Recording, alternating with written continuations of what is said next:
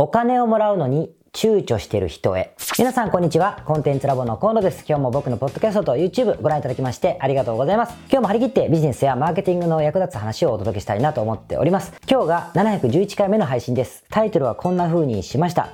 お金をもらうのに躊躇する時の対処法ということでございましてですね。お金をもらうのに躊躇してしまうんです。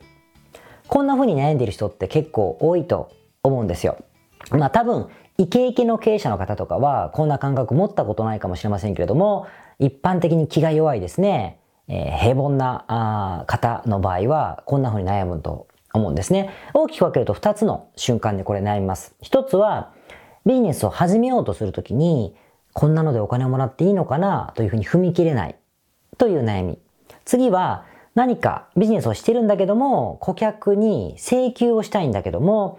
これを請求していいのだろうかお金をもらっていいのだろうかというふうに悩む場合があると思うんですね。で、このテーマちなみにこの番組でも結構過去何度も扱ってきてるんですよ。ただ相変わらずですね、この手のご相談っていうのはリアルに僕はいただくことが多いので、今日もこのお話を取り上げたいなと思っています。なぜお金をもらうのに躊躇するかということと、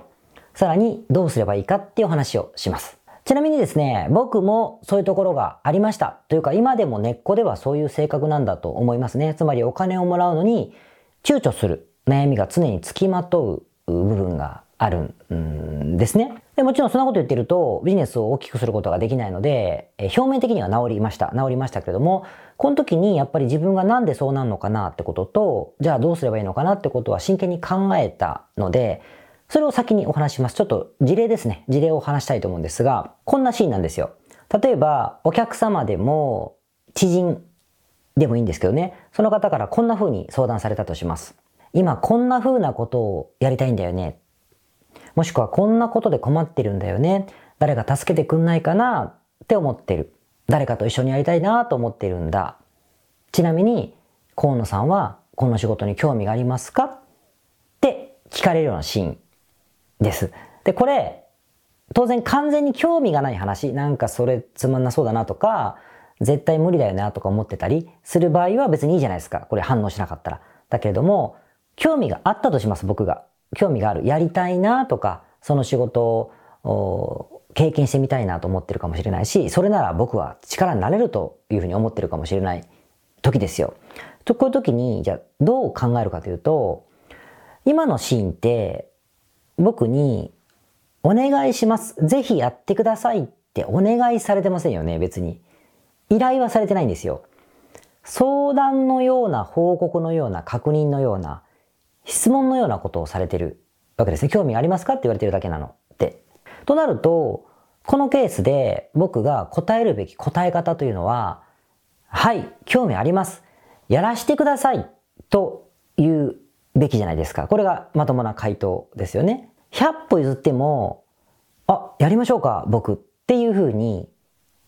まあ、提案することになるか、こっちから逆にお願いするって形になると思うんですよ。これがですね、言えなかったんですね。で、心情はお金をもらうのに躊躇するということなんです。幸いですね、こういうシーンでお願いしますって言わないから、その仕事をしないということがあっても、別の、要はビジネスのこの中でですね、お願いされるようなシーンをたくさん作ることができたので、仕事にはなっていたし、事業にもなっていったんだけれども、でもこれで失っているものっていうのはたくさんあったんですね。で、ある日、というか、毎回ですね、なんでそういうふうになるんだろうっていうふうに、自分の内面と対話してみたわけですよ。大したことじゃないけど。なんでこうなっちゃうんだろうなと思いながら、まあ考えてみたんですよ。そうすると、かっこつけて言うことですよ。かっこつけて言うと、お願いされたものしかやらない。人から求められたものしか僕はやらないんだ。すんみたいな。ここちょっとかっこつけた感じにはできるのだけれども、内実は全然違いましてですね。まあビビってたんですよ。まあ、逃げていたというかね、ビビってたとか逃げてたという意味なんですね。まあ、言い方変えると、プロである自分が仕事として受けるってことはプロ、プロじゃないですか。仕事として仕事を受けるという事実に対しての認識がちょっと甘かったところがあったんですね。それに気づいたんですよ。どういうふうに逃げてたかというと、私はお願いされたから受けたんですよ。あなたがお願いしたんですよね。だから私のことは知ってた上でお願いしたんだから、結果は知らないよっていう最強の言い訳を裏側にですね、用意したかったんだと思うんです。まあそんな別に知らないよなんて思ってませんよ。いろんな仕事に対して。だけども、まあすごくドロドロしたところなので辿っていくとですね、多分お願いされたからやったよねって。僕はお願いされたからやったんですっていう言い訳をやっぱりもっと来たかったんだろうなっていうふうに思うんですよ。だって楽じゃないですか。頼まれたからやったんですけどって言えるから、逆にこちらからお願いしますっていうふうに言っちゃったら、期待を超えられなかった時に、すごく残念っていうか、まあ何か言われちゃうかもしれない。評価が下がってしまうかもしれないし、自分もまあ罰が悪いし、みっともないし、えー、悔しいし、みたいな気持ちになるじゃないですか。これが嫌だったんだろうなっていうことなんです。で、じゃあ、責任を果たす。まあ、つまり仕事として受ける、プロとして仕事を受ける、その責任を果たすってどういうことかというと、もちろんその求められたパフォーマンスを出すことなんだろうけれども、求められたパフォーマンスができないから逃げるのではなくて、それに対して全力でもちろんやるんですけども、できると思ってやるんですけど、できなかった時とか、自分はできたと思ってるけども、相手が期待が違うと思ってる、期待値が違う場合あるじゃないですか。期待の質が違う場合もあるし、とにかく期待を超えられないとか、もしくは自分がそれを果たせなかったというふうに自覚がある時でも、とにかくですね、批判されたりとかするんですよ。もしくは自分が悔しかったりとかするんだけど、そうなるかもしれないけれども、やるべきこととかやれそうなことをやるということがやっぱり責任だろうと。まあ、つまり、できなかったことを受け入れる覚悟が必要ということなんだけど、こういうことの意識がですね、やっぱり圧倒的に足りなかったなっていうふうに思うんですよ。まあ、なかなかダサいなと気づきましてですね、これはちょっとダサいぞと思って、内面では多分そういうずるいところっていうのは持っているんだろうなと思うんですけども、まあ、表面的には少なくてもそういうことはしないどこうと。つまり逃げを打つってことをやめるように意識的にするようになりました。だから今は多分、まあ、僕と仕事をしてくださった方は、あの、記憶にあるかもしれませんけれども、自分からやらせてくださいっていうふうには言うようにしてますね。やらせてくださいと、興味がありやらせてくださいというふうに言う言うとね、もう結果はいろいろありますけれども、まあそこで全力でやって、あとは結果を受け入れていく。まあ反省するとかもあるかもしれないけど、もしくは喜ぶかもしれないけどね。みたいなことをやるようになりました。で、随分経ちますけれども、まあ結果やっぱ良かったと思ってて、いろんなことがありますけれども、やっぱ仕事の幅は広がったと思いますし、まあ、第一気持ちいいっすよね。気持ちどうなったとしても。っていうのがあるので、いい結果になってると思います。まあ事業も実際大きくなりましたしね、そこから。ということなんですよ。これが僕のケースなんです。で、僕のケースは単純にダサくてずるい感じが出ちゃってるんですけども、まあこれ同じようにお金をもらうことに躊躇してる人にとっても似たような感じなんじゃないかなと思うんですよ。その証拠に多分、他のある方もおっしゃってたんですけど、お金をもらうことを躊躇するっておっしゃってて相談いただいた方がですね、あの、友達とかの仕事だったら普通にできるんですけど、っておっしゃってたんですよね。まあ、それが多分そういう証拠かなっていうふうに僕は感じるんです。つまり気が弱いとか気を使うという一見そんな風に見える、ポジティブに見えるんだけれども、裏を返すとやっぱり覚悟が足りないだけという噂もあるんじゃないかなって思うんです。もちろんその覚悟を持ったり腹をくくるぐらいだったら、そんなことしなくていいです。お金なんかもらわなくていいですって人はもうもちろんずっとお金もらえないまま、あの、行けばいいいいんだと思うんですよ。だけど、やっぱりビジネスをしていきたいと思うんであれば、これはまあ例外なくみんなが負わないといけない、うん、責任というんですか、まあ、仕事だと思うので、ここは腹をくくった方がいいかなって思うんです。まあ言ったって、所詮サービスじゃないですか。とか、ね、ビジネスじゃないですか？だからまあ、ね、たくさんの子供を預かって彼らを育てるとかいう話とは全く違うわけで、まあ言っても大した覚悟じゃないというか、命まで取られるわけではまあないですしね。だからまあ気楽に考えてもらったらいいなというふうに思いました。なので今日僕が伝えたかったのは、えー、お金をもらうのに躊躇するという時には、えー、実は自分が気が弱いとか、悪いことはできないというふうにポジティブに捉えがちなんだけども、内面を掘っていくと単純に頼まれたからやったという逃げを打ちたいという気持ちが強かったりすると思うので、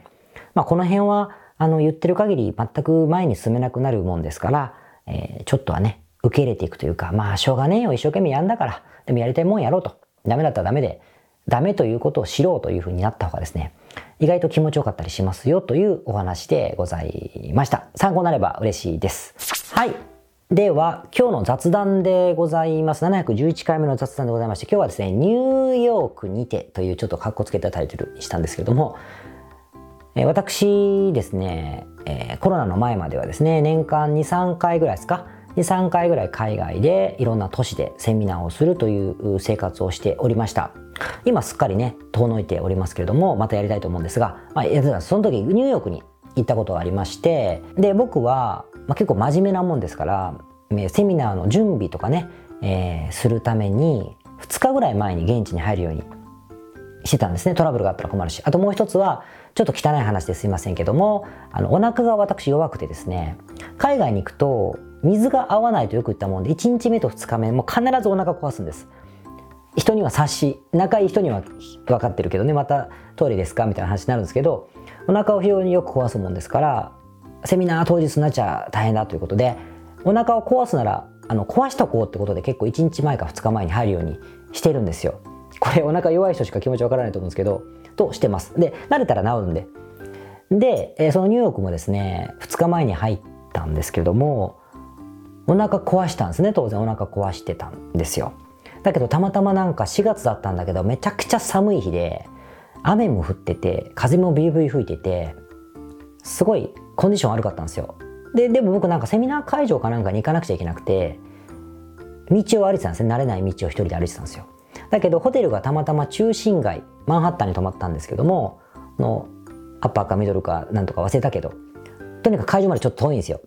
でそこまでタクシーではなくて歩いて行ける距離なんだけど微妙に遠くてそこまで歩いてたんですよね雨の中そしたらですねもう急にお腹痛くなりましてですねこれはトイレに行かないとピンチだと思ってですねでもこれもお腹痛い人あるあるなんですが海外って当然自分の住んでる国以外ってトイレってどうやったら臨機応変に行けるかって分かんなくないですか？あの僕中国でめっちゃ困ったんですけども、まあ、それ言おうと言ってとにかくそう分かんなかったんですよ。でどうしようと思ってもう店に入ればいいんだけども結構偏僻な場所なんで店もなくてどうする？ホテルまで戻る？うんうんみたいな考えながらですね。でもホテルも近くにないとか思ってめちゃくちゃピンチだったんですよ。やばいニューヨークでもしかしたらと思ってたらですね。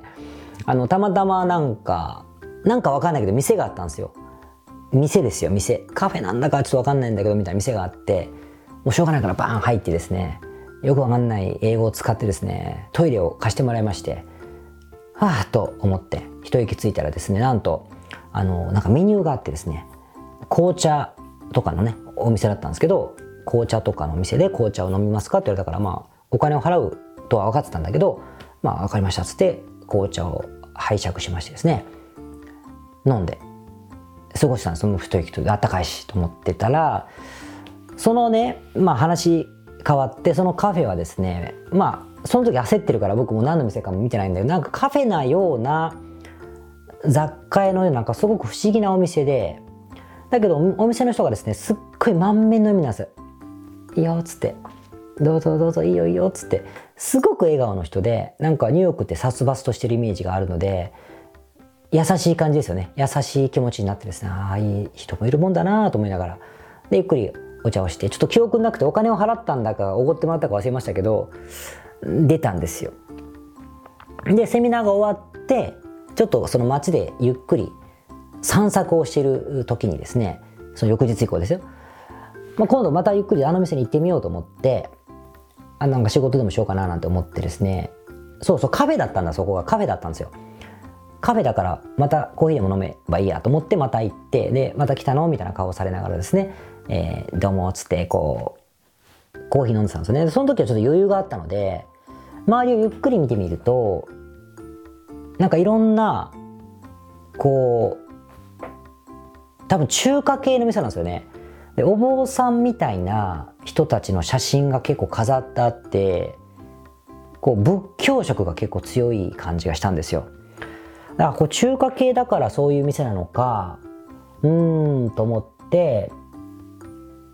こう壁にあるこの冊子をとと読んでるとですね経典が出てきたんですよね。つまりそのお店はニューヨークにある多分中華系の仏教系の新興宗教のですね集会所みたいになってる店だったんです。それが分かってああの笑顔の感じとか慈悲深い感じとかそういうことだったんだと思ってですね合点がいきましてって話です。でその後あの当然皆さん優しいですからね。あそのお手りと興味ありますか？日本語のものもありますよつって日本語のやつ持ってこようとしてくださったりしてですね。